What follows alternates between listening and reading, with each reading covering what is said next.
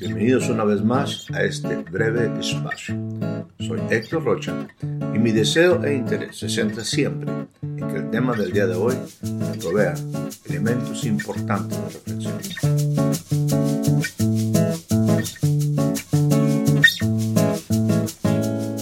Bienvenido a este nuevo breve espacio. Es un placer tener esta nueva oportunidad de compartir con usted. El día de hoy estaremos eh, hablando acerca de un tema que he titulado Delante de Él. Para esto quisiera en primera instancia utilizar un pasaje del Antiguo Testamento que se encuentra en el primer libro de Samuel, en su capítulo número 25, versículo 29. El mismo dice de esta manera, bien que alguien se haya levantado a perseguirte y atentar a, a tu vida, con todo, el alma de mi Señor será ligada en el haz de aquellos que viven delante de su Dios. Nuevamente vuelvo a leerte en otra versión este pasaje.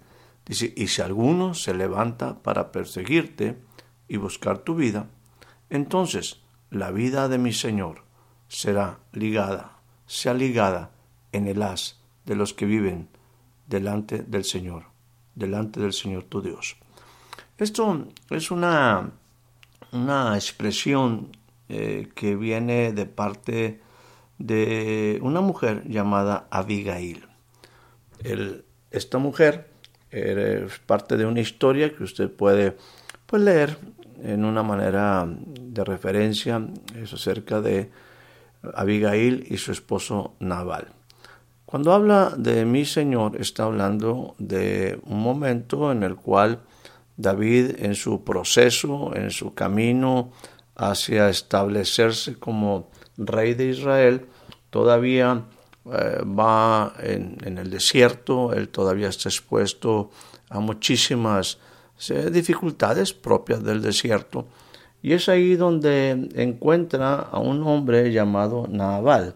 La historia es, es interesante en forma general y yo le invitaría a que usted pues la, la estudiara, la viera.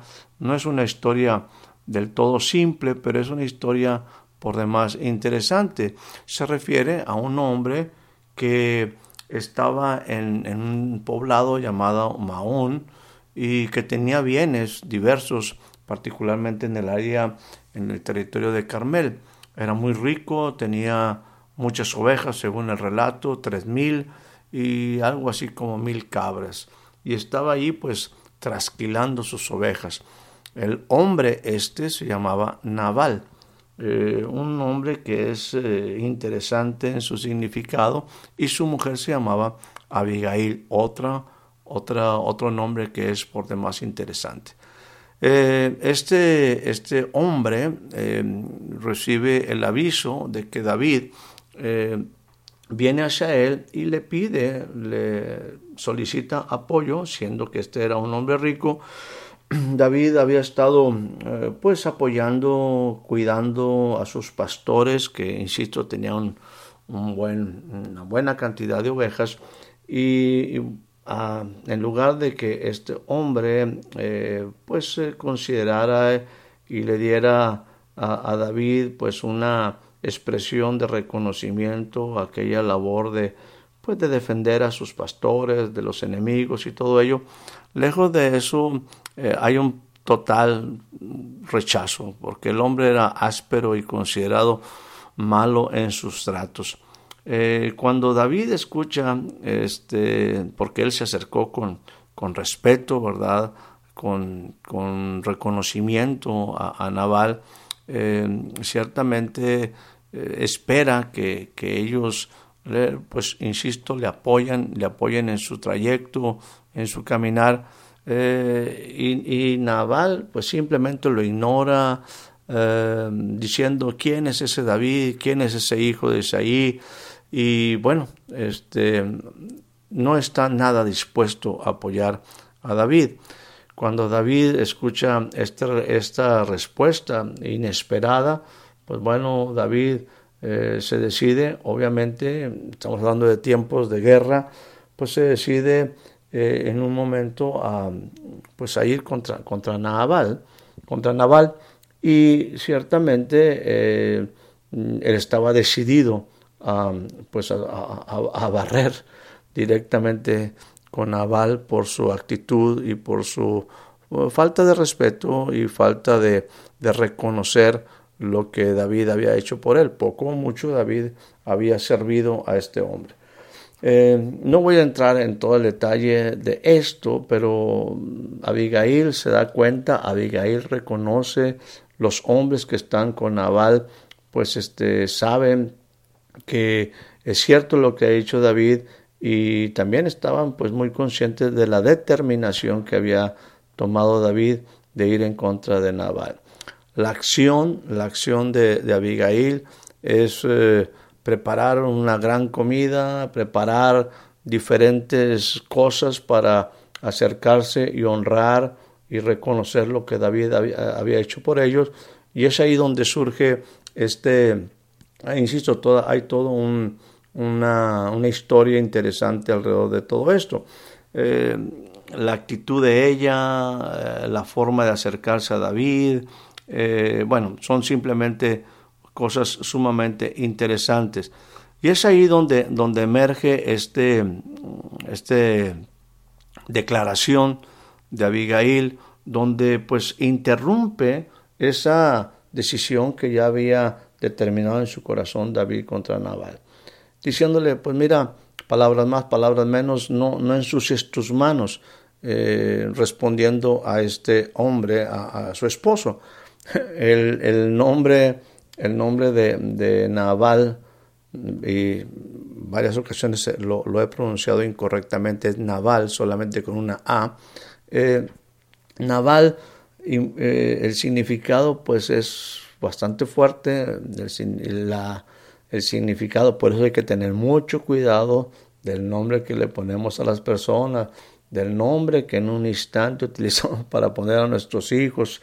O sea, hay que ser muy cautelosos en ese sentido. Naval, el significado de este hombre es imbécil, estúpido, eh, y pues bueno, yo creo que hacía honor a su nombre al no reconocer el, proceso en el que Dios iba a llevar a David y que finalmente si él hubiera sido inteligente en lugar de hacer honor a su nombre, hubiera pues buscado la manera de estar bien con David porque David finalmente estaría reinando.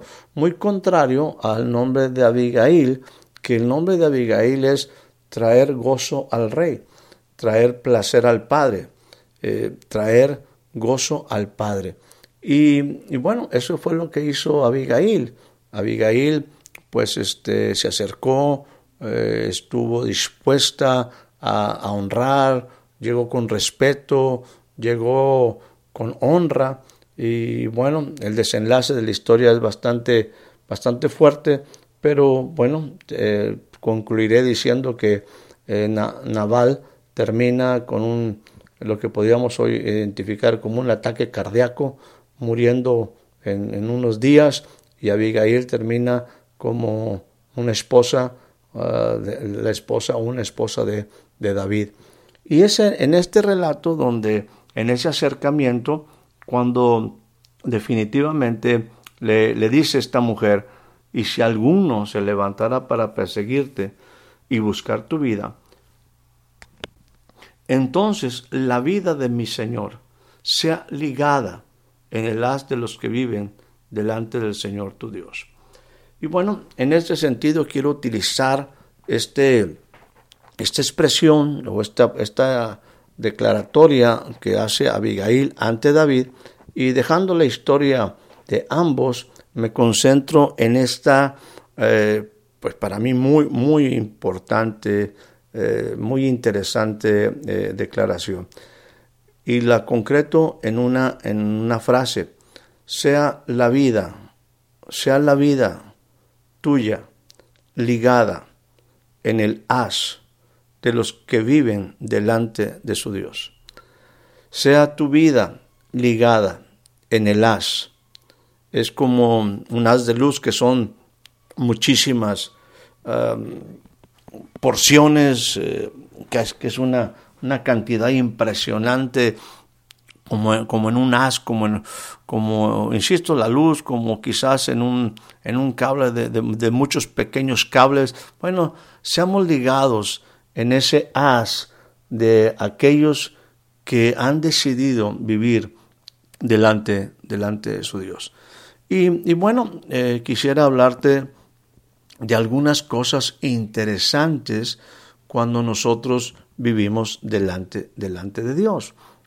Eh, esto es clave. Por ejemplo, a mí me gusta mucho utilizar, frecuentemente me llama la atención, la forma en la cual, eh, por ejemplo, en, el libro de números, te habla de lo que vino a ser la bendición, la bendición de Dios, o lo que la bendición de, de Moisés, particularmente a través de Moisés, la bendición de Dios a través de Moisés, para eh, lo que era el pueblo de Israel. Dios, de hecho, le, de hecho, le dice a Moisés, así bendecirás a los hijos de Israel. Es una bendición que nosotros, pues, eh, la hemos tomado, nos hemos, nos hemos apropiado, la utilizamos, porque es una bendición muy, muy bonita y es una bendición que, que a mí personalmente me llama muchísimo la, muchísimo la atención en ciertos elementos. Dice lo siguiente, voy a utilizarlo de esta forma. Dice, el Señor te bendiga, el Señor te bendiga y te guarde. El Señor haga resplandecer su rostro sobre ti y tenga de ti misericordia. El Señor alce sobre ti su rostro y ponga en ti paz. Y ciertamente esta es una, una bendición donde Dios está diciendo a través de ella uh, y exponiéndosela a Moisés, mira, la bendición más importante es que puedas estar delante de Dios.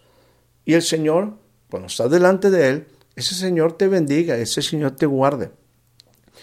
Y la segunda porción dice, haga resplandecer su rostro, su rostro sobre ti.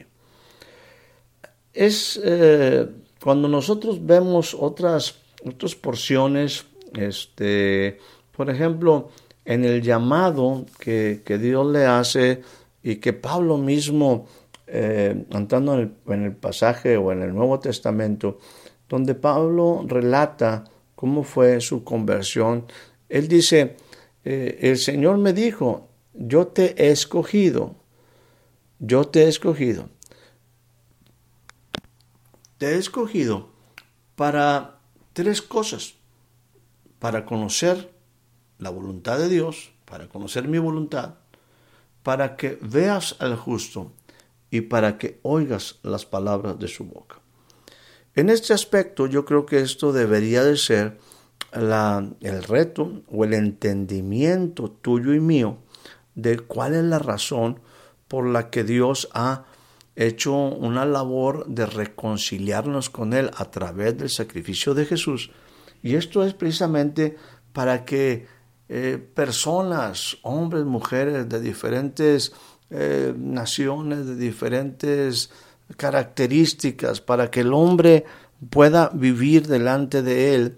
Y obviamente para que pudiéramos volver a tener la posibilidad de cumplir la encomienda original la razón por la que el hombre ha sido creado, el propósito, la intención original, una intención que hemos dicho muchas ocasiones se ha perdido en desobediencia, en un alejamiento de Dios. Cuando Jesús hace una reconciliación después del famoso consumado y contundente consumado es, nos abre una posibilidad de una nueva relación, de una, una oportunidad de cumplir el propósito que Dios tenía desde el principio. Y Pablo creo que en un momento hace una referencia muy interesante respecto, concentrándolo en tres, tres cosas por las cuales nosotros fuimos elegidos. Tres cosas por lo cual, permíteme usar el término, ampliarlo, por lo que la iglesia, no una religión, la iglesia ha sido escogida para conocer su voluntad, para que veamos al justo, y me gustaría decirlo cara a cara, por eso nuevamente utilizo el concepto que habla la bendición. El Señor haga resplandecer su rostro sobre ti. El Señor haga resplandecer.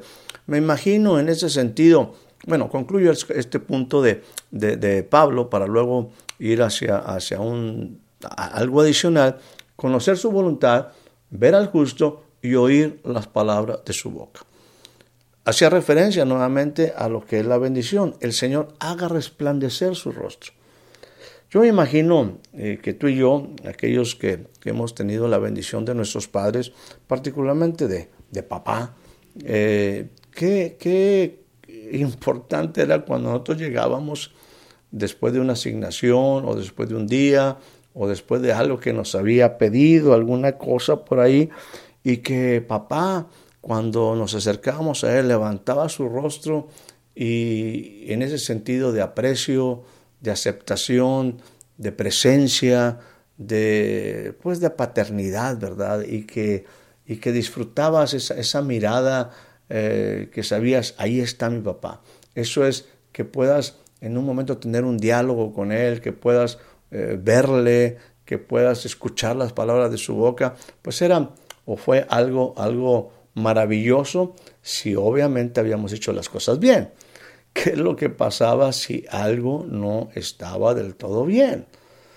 Qué bueno que en algún momento, qué bueno que generalmente éramos aceptados, pero también cuando algo no habíamos hecho correctamente, esa mirada de papá, e, e, ese, ese no levantar su rostro de papá, sabía que me estaba acercando y permanecía inclinado, no me quería ver, y uno ya sabía pues que algo, algo no estaba definitivamente bien. Y, y, nuestra vida se fue desarrollando delante, delante de papá, delante de mamá, delante de nuestras autoridades, delante de aquellos que pues eh, fueron los portadores de, vida para que pudiéramos nacer y todo ello. Y, y bueno, estar bien delante de ellos era siempre importante. Insisto, si las cosas no estaban bien, eh, cuidado cuando no nos levantaba la, el rostro, cuando no nos daba la mirada, algo nosotros sabíamos que estaba incorrecto y muy alejado de ver el rostro de papá, desde firmeza, de paternidad, de amor, eh, pues eh, que, que fortalecía nuestras vidas, sabíamos que íbamos a encontrar quizás pues una reprimenda, quizás un regaño o una buena, o una buena paliza según fuera el caso de nuestras acciones. Vivir delante de, vivir delante de Dios. Nuevamente retomo eh, lo que le decía particularmente a Abigail a David, diciéndole, sea la vida de mi Señor, sea la vida tuya. Dejo a David, sea la vida tuya, ligada en el haz de aquellos que viven que han aprendido a vivir delante, delante de su Dios. Bueno, esa es una grande bendición. Que la bendición del Señor que llega a tu vida sea que cuando tú te acerques a Él, el Señor alce sobre ti su rostro, tenga de ti misericordia y te dé paz.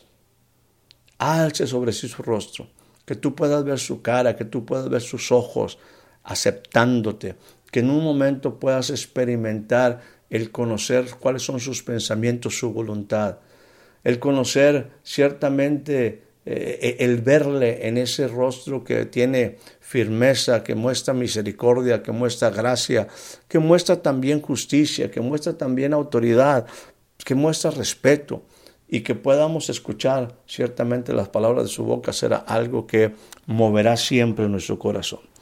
Vivir delante de Dios es todo un reto y hombres han tenido la oportunidad de, hacerlo y yo quisiera ahora referirme en el Evangelio según San Lucas a una serie de cosas que aparecen. Te invitaría a leer el Evangelio según San Lucas en su capítulo número uno y este es una, un relato de una pareja, ahora una pareja este, llamada Zacarías y Elizabeth. Estos fueron los que llegaron a ser eh, los padres de Juan el que llamamos el Bautista. Y quiero hacer referencia, eh, hace mucho tiempo me llamó la atención las cosas que en este relato eh, se refieren a vivir delante de Dios. Y aquí quisiera extraer, aquí quisiera extraer algunas cosas de, este punto de vivir delante de Dios. Creo que en el caso de ellos eh, me habla precisamente de ah, la vida ligada en el haz de aquellos que viven delante de su Dios. Así es que este es un reto para ti y para mí. Eh, leo algunas, algunas porciones para abundar sobre este punto de vivir, aprender a vivir o desarrollar nuestra vida delante, delante de Dios. Y dice en el versículo número 6 del capítulo número 1, y estoy leyendo el Evangelio según San Lucas, dice, ambos, hablando nuevamente de Zacarías y de Elizabeth, dice, ambos eran justos delante de Dios y andaban irreprensibles en todos los mandamientos y ordenanzas del Señor. Qué, qué importante es encontrar, ojalá un día tú encuentres relaciones, obviamente desde el matrimonio, eh, entre un hombre, entre una mujer, entre una mujer, entre un hombre, en el cual ambos puedan tener un propósito común, ambos puedan tener una, pues, en ese sentido, el deseo de vivir delante de Dios y que Dios los considerara justos. Eh, no estoy hablando de, en este sentido, de justicia y cuando hablamos de perfección, eh, déjame ponerlo de esta forma. La perfección, eh, entendemos que no, es algo que podemos lograr. esa perfección, pues solamente la podemos encontrar en función al desarrollo particular de este momento en nuestra vida. ¿Qué significa esto?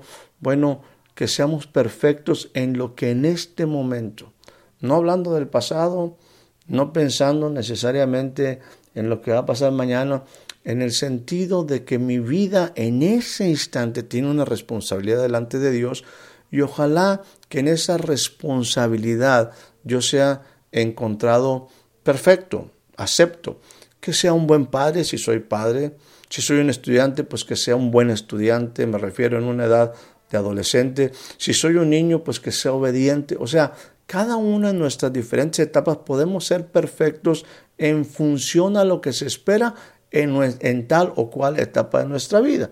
Y bueno, eso es aprender a vivir delante de Dios, que vayamos creciendo, como dice la, la, misma, la misma escritura, que vayamos creciendo como la luz de la, de la aurora que va en aumento hasta que el día es perfecto. Es un proceso, la perfección es un proceso, pero al momento presente es importante que yo esté bien, que sea acepto, que lo que estoy haciendo, cuando Dios levanta su mirada, me diga, bien, buen siervo, fiel, delante, delante de mí estás bien. Ahora, si encuentras una pareja, si vives con una, en una relación, si hay relaciones, aún puede ser amistades, aún puede ser en un negocio, bueno, todo, el hombre es en este sentido un hombre social. Si encontramos gente con la cual podamos juntos servir y ser justos delante de Dios, pues bueno, creo que es muy importante que esa aprobación, esa aceptación venga precisamente delante de Dios. Y eso es aprender a vivir en el haz de aquellos que viven delante de Dios. Lo importante es que si hay gente, o si es importante que nos relacionamos con gente donde juntos, y en este caso en esta pareja, sería ideal que estos dos, estos dos seres, este hombre y esta mujer, eran justos delante de Dios. Ahora, la situación no, no era sencilla este, ellos tenían una problemática, no tenían hijo, eh, Elizabeth era estéril. O sea, cuando tú estás junto con alguien que, y están juntos delante de Dios, viviendo delante de Dios, déjame decirte, pueden enfrentar todo, todo, todo lo que, lo que venga, aún las dificultades, aún las cosas que en algún detalle eh, son difíciles o prácticamente imposibles, pues bueno, si los dos están delante de Dios, aprenden a vivir en justicia y Dios tiene una aceptación de tu vida, tú vas a poder pasar, sobrepasar las circunstancias adversas. Y bueno, en el caso de ellos, ellos recibieron, recibieron la, la noticia de que iban a tener, de que iban a tener un hijo. Eh, y bueno, pues eso fue maravilloso. Insisto, ellos fueron los padres de Juan el Bautista. Más adelante dice lo siguiente, en el versículo 8, aconteció y esto es previo al anuncio de que eh, iban a tener un hijo. Dice, aconteció que ejerciendo Zacarías el sacerdocio delante de Dios. Hay cosas que son determinantes. Yo siempre he hablado de, de tres decisiones que son claves en la vida del ser humano. Hay muchas decisiones, desde la más simple hasta la más compleja. Hablando de las más determinantes en la vida de un ser humano, para mí hay tres decisiones que son claves. Número uno, el hecho de que tú decidas, sepas decidir con quién vas a compartir tu vida, con quién te vas a casar. La segunda decisión es saber a qué te vas a dedicar. Y la número tres es decirle sí o no a Jesús. Si tú y yo sabemos responder adecuadamente la pregunta de o, tomamos la decisión correcta en cuanto a Jesús, decirle sí, te aseguro que tu vida será definitivamente más firme, eh, más segura en las otras dos decisiones, en lo que te vas a dedicar y eh, con quién vas a compartir todos tus días, toda tu vida. Si la primera fue bien tomada, el éxito de las dos posteriores será siempre mucho mayor que cuando no consideramos a Dios en nuestras vidas.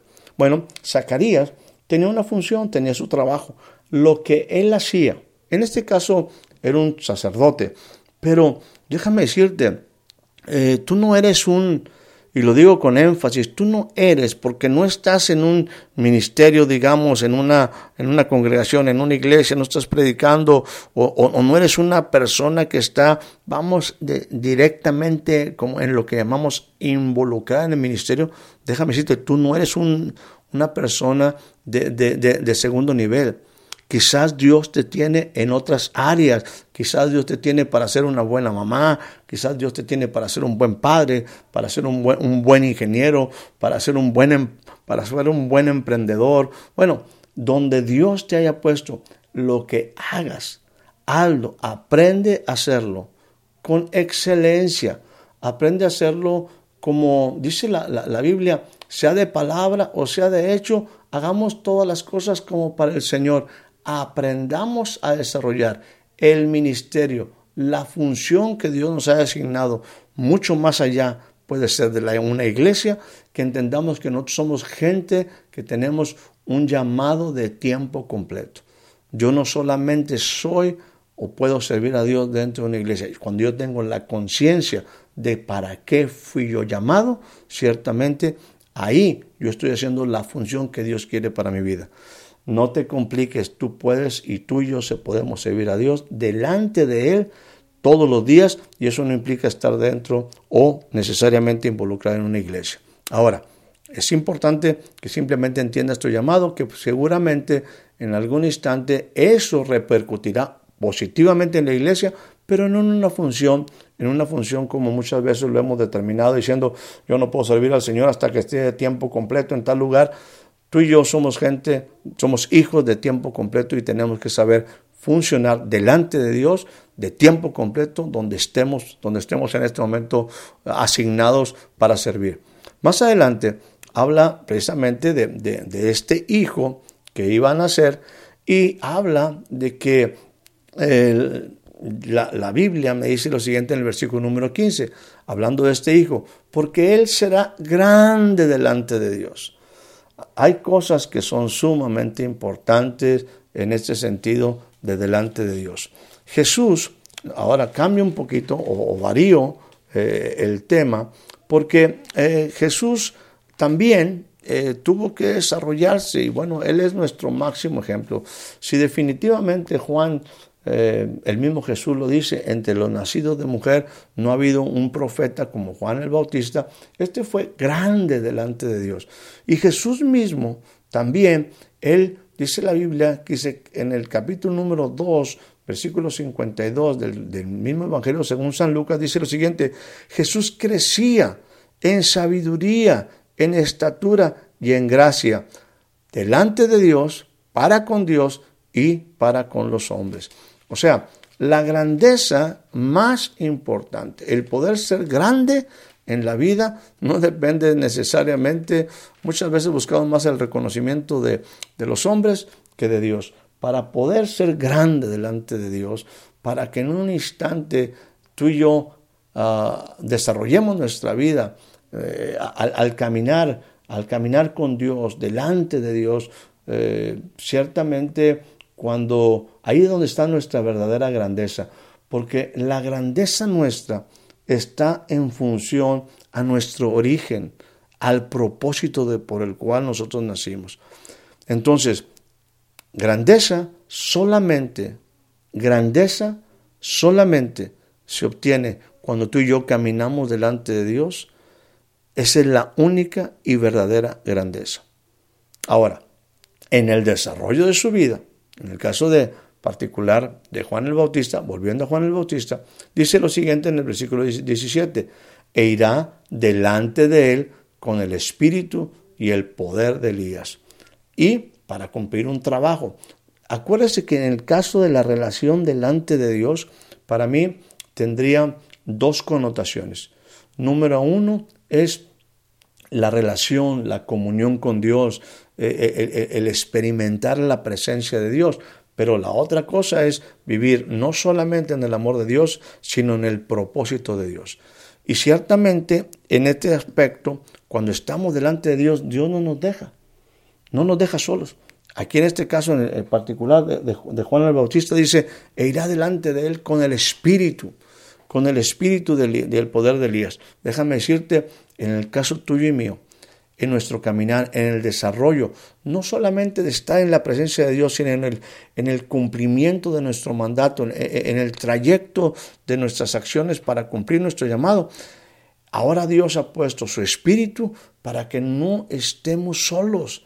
Dios, cuando usted y yo vivimos delante de Dios, cuando somos aceptos delante de Dios, cuando eh, Dios nos ha aceptado como gente que en nuestro nivel somos justos, que en nuestro nivel tenemos esa perfección, que eh, hemos entendido que hay un, hay un desarrollo, hay algo que hacer, hay algo que cumplir en lo que es un ministerio y lo hacemos delante de Dios, que la grandeza solamente de Dios, Dios no nos deja solos. Y Él ciertamente pone, eh, en otras palabras, Dios no nos envía solos, nos envía cuando estamos delante de Él él nos envía con su espíritu para que podamos cumplir nuestro propósito, vivir delante de Él. Dice también más adelante lo, siguiente, respondiendo el ángel le dijo, estoy hablando del versículo 19 del capítulo número 1, le dijo, yo soy Gabriel. Gabriel dice que estoy delante de Dios y he sido enviado para hablarte y darte estas buenas nuevas. Déjame decirte, cuando vivimos delante de Dios, los recursos del cielo se ponen a nuestra disposición. La grandeza de Dios, todo lo que Dios le interesa, el cielo en la tierra, es una posibilidad. Y los recursos, en este caso, Gabriel, los ángeles, eh, los arcángeles, ¿verdad? A favor de un propósito. Vivir delante de Dios, me, quizás como dice la palabra, hay delicias a su mano derecha, ¿verdad? Todo lo que Dios tiene, todos los diferentes recursos, los mensajeros, la palabra, todo el cielo también se pone en una acción a favor mía cuando yo aprendo a vivir delante de Dios. Finalmente, déjame expresarte lo siguiente. Em, el mismo relato eh, me habla también de la vida de María. María era una familiar parienta de Elizabeth y todos estos acontecimientos de, Juan, ¿verdad? Cuando eh, se habla de su llamado, habla precisamente de que Él va a ser el, el, que abre el camino, de que Él es el que prepara el camino para Jesús. Bueno, en esos mismos días también María recibe eh, la anunciación de, del nacimiento de Jesús. Y dice lo siguiente, María Estoy hablando ahora del versículo 30 del capítulo número 1 de Lucas. El ángel, nuevamente, el mensajero del cielo, dice, María, no temas porque has hallado gracia delante de Dios. Bueno, yo creo que las palabras declaradas a María es algo sumamente clave. No solamente te hablo, obviamente, de este momento sublime, especial, eh, tan, tan especial en la vida de María, de tantas cosas que se fueron cumpliendo en su vida. En algún envío hablaremos un poquito más de esto, de lo que pasó en esta joven virgen, que cuando se habla de, virgen, de virgen, está hablando de virginidad. En este aspecto, María era una joven virgen. Bueno, esta mujer, jovencita, halló gracia delante de Dios.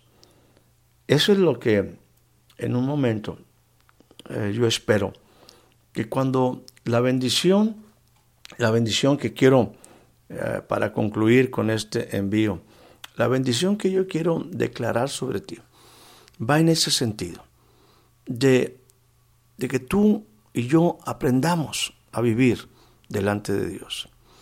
Que, como se le decía a David, ahora sea hacia ti directo.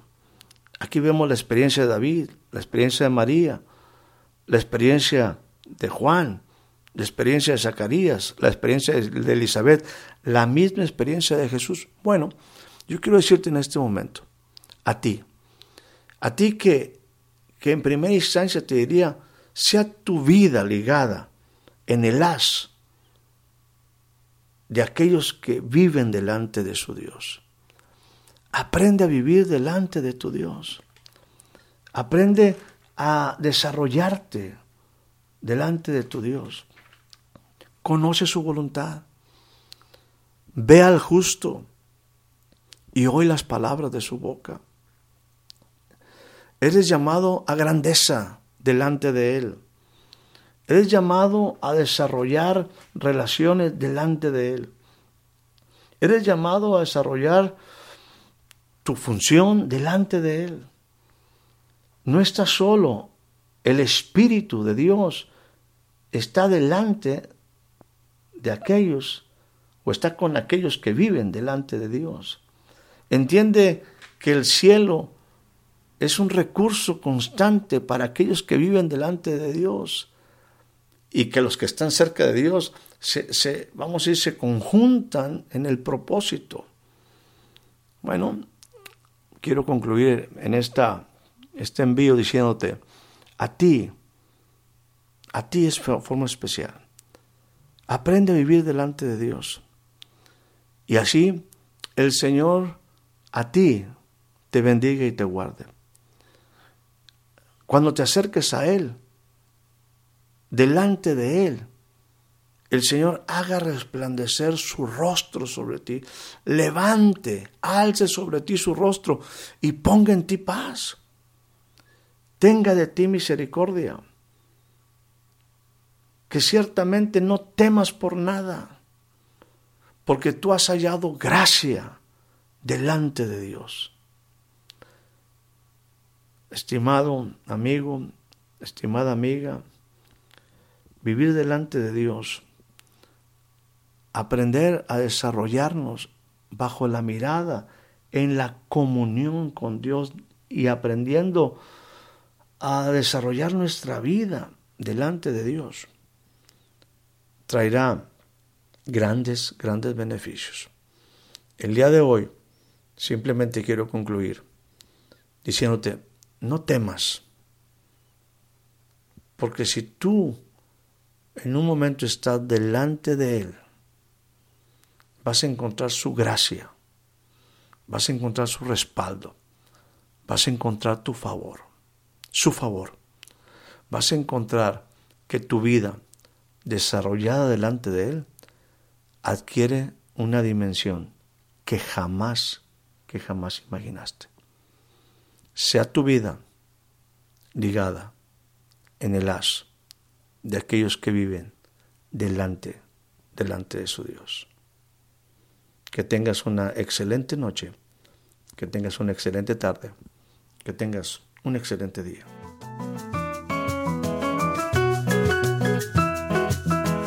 Muchas gracias por ser parte de este breve espacio. Hasta la próxima.